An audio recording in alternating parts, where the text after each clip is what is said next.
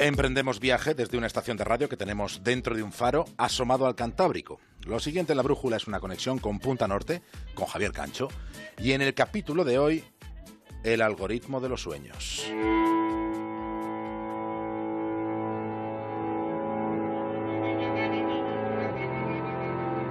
El significado de los sueños es un asunto antiguo conectado con lo más moderno que podamos imaginar, porque descifrar las brumosas presencias oníricas podría ayudar a que nos comprendamos mejor y podría representar la posibilidad de asomarse al espectáculo del subconsciente. Se está más cerca de visualizar lo que la mente es capaz de proyectar. Se está más cerca de mirar en el mismísimo adentro de las imágenes que se generan cuando estamos durmiendo. Esa mirilla que se está intentando abrir tiene, como no, tiene forma de algoritmo. Se trata de inteligencia artificial y de realidad virtual.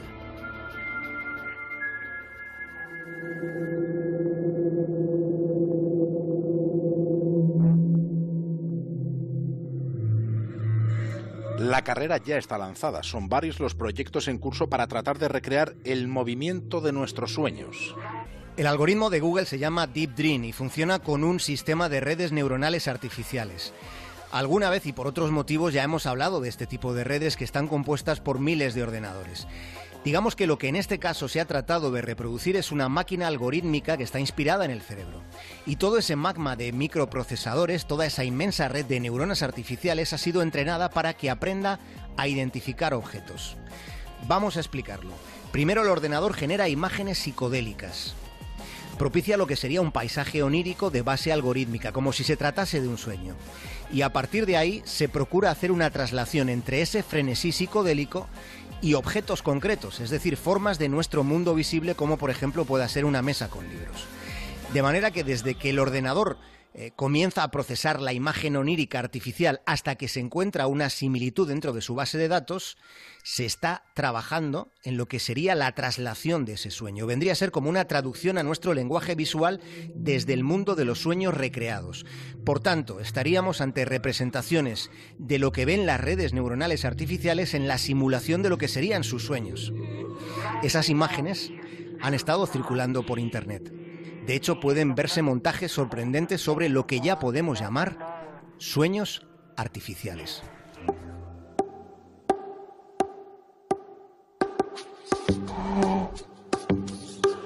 Por sorprendente que pueda resultar, y lo resulta sobre los sueños, todavía hay mecanismos que se desconocen. Se sigue investigando cómo se activan y cuáles son sus significancias. Graham Greene tenía un diario de sueños y consideraba que su diario de sueños era más íntimo que su autobiografía. El tipo que escribió El tercer hombre decía que recordar un sueño de principio a fin es como un pasatiempo tan intenso que puede llegar a propiciar la ilusión de haberte catapultado a un mundo distinto. Quizá no lo pensamos lo suficiente, pero ocurre que tenemos una vida diurna y tenemos una vida nocturna, y una y otra transcurren en ámbitos distintos de la conciencia. Todo esto se trastoca más todavía si se ha trabajado algunos años en el transcurrir de la madrugada, como Javier nos ha tocado a muchos de nosotros. Así es, y ocurre David que, tenemos existencias distintas cuando estamos con los ojos abiertos y cuando estamos con los ojos cerrados. La pregunta es, ¿vivimos del mismo modo cuando estamos despiertos que cuando estamos dormidos? Ustedes mismos tienen la respuesta.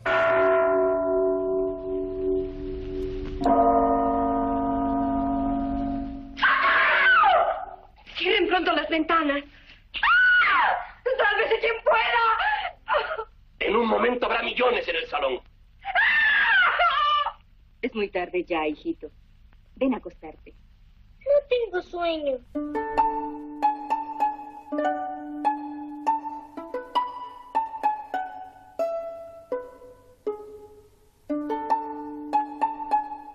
A Luis Buñuel siempre le interesaron los sueños. En una de sus películas introducía con una naturalidad surrealista lo que llamó mm, la llave de los sueños. En la secuencia se ve a una mujer sacando cosas del bolso y mencionando todo eso que va sacando al tiempo que lo va depositando sobre la mesa. Las monedas, dice, el encendedor, los cigarrillos, la llave de los sueños, el lápiz de labios, esa llave de los sueños se nombra con la misma normalidad que los objetos, y en ningún momento se da una explicación, ni vuelve a mencionarse el asunto de esa llave ni a cuento de qué venía. Esto que acabamos de contar es un retazo de surrealismo. ¿Y qué son los sueños, sino surrealismo? En el espectro onírico, lo de la película de Buñuel, sucede con frecuencia. Hay fragmentaciones inconexas. Precisamente sobre la fragmentación de instantes dentro del mismo sueño, sobre esto escribió Antonio Muñoz Molina algo muy interesante, describiendo cómo las imágenes de la memoria surgen y se sostienen por sí mismas y luego desaparecen, igual que las de los sueños, unas veces borradas sin rastro, otras en cambio persistiendo en la memoria como una llama encendida en la oscuridad, como un fotograma aislado de una película. Y añade, añade Muñoz Molina que hay con frecuencia una poesía visual y narrativa muy poderosa en los sueños, pero es difícil de captar y sobre todo de transmitir casi tanto como precisar el recuerdo de un sueño después de haber despertado. Porque sucede que los sueños se desvanecen en nuestra conciencia. Por eso cada recuerdo de un sueño es como un pequeño tesoro. Son como tesoritos oníricos que se rescatan de la bruma interior.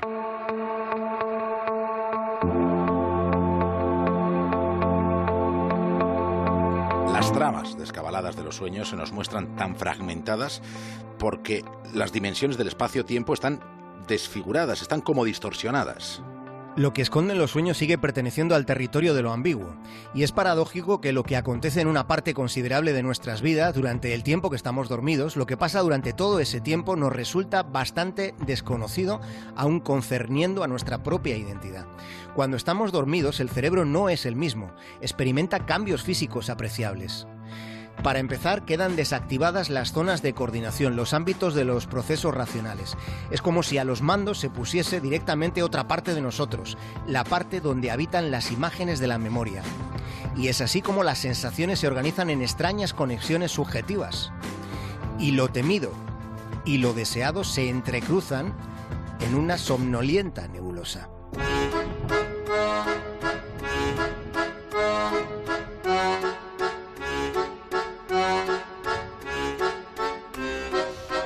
Bueno, y como hay bancos de todo, pues también hay bancos de sueños.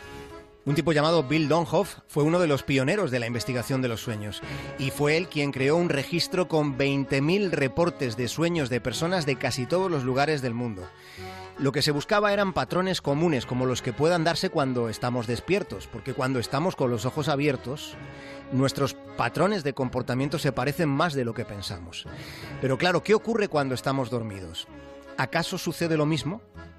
De los sueños sabemos que suelen dramatizar nuestras inquietudes, llevan nuestras preocupaciones a territorios tenebrosos. Y los estudios que se han hecho identifican algunas circunstancias que se repiten en las pesadillas. Lo que les vamos a contar nos parece muy interesante. Resulta revelador, pensamos. Tanto las mujeres como los hombres compartimos un tipo concreto de temor que transpira en nuestros sueños y que nos concierne a todos. Ese miedo atávico lo es a los hombres desconocidos. Ese riesgo, el inconsciente lo personifica en hombres desconocidos que toma como peligrosos. Ese tipo de sueños le suceden a una amplia gama de personas, ya digo, hombres y mujeres, pero constituyen menos del 1% de todos los sueños que tenemos, aunque justamente esos son los que tendemos a recordar.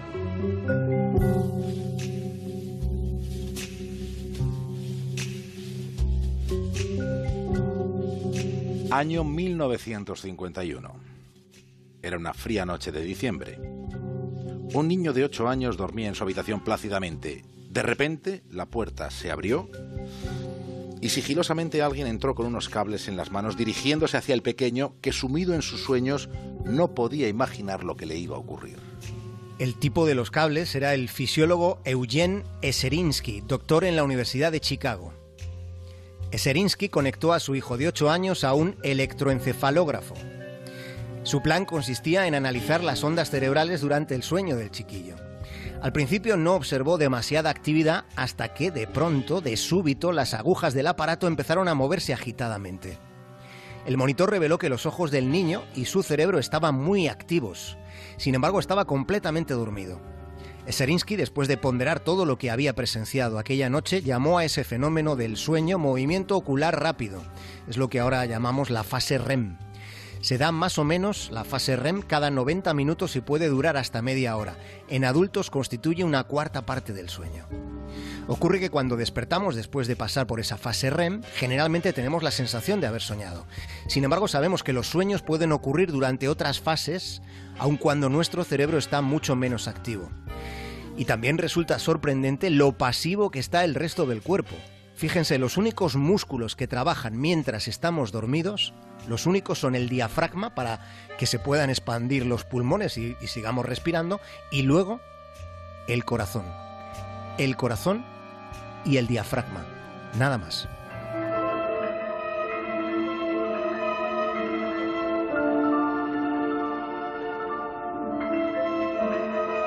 ¿Cuál es la función de los sueños? Sobre esa pregunta hay unas cuantas conjeturas. Hay quien dice que los sueños son simulacros de amenaza, otros sostienen que, que, es una forma de consolidar la memoria. También está la hipótesis de la reducción del miedo, porque se cuenta que acumulamos muchos temores cuando estamos despiertos, de modo que cuando dormimos reducimos esos temores al soñar sobre lo que nos intimida.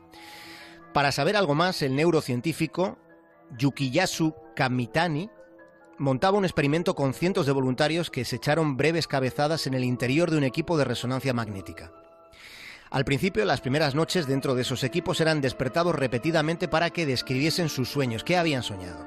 De ese modo, preguntando sobre los sueños, fueron creando un catálogo de imágenes que trataron de vincular con las señales que estaban recogiendo en la resonancia sobre la actividad cerebral. En la segunda fase del experimento, mientras estaban dormidos, el escáner detectaba esas señales de actividad del cerebro que a continuación un ordenador transformaba automáticamente en imágenes en movimiento, en imágenes que nos pueden resultar familiares. Dicho de otro modo, los contenidos básicos de esos sueños se convertían en vídeos breves, con formas concretas de lo que es la vida real. ¿Qué sucedió? El estudio desveló que esos vídeos coincidían en un 70% con lo que los sujetos recordaban haber soñado.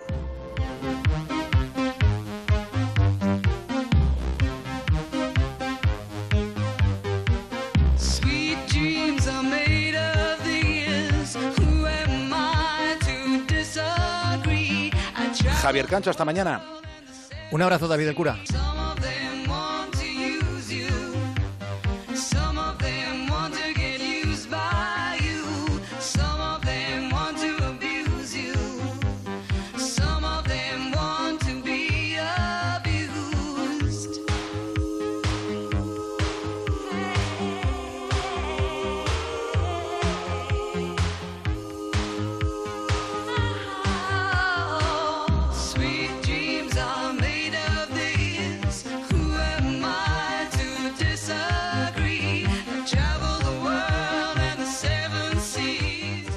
Dicen que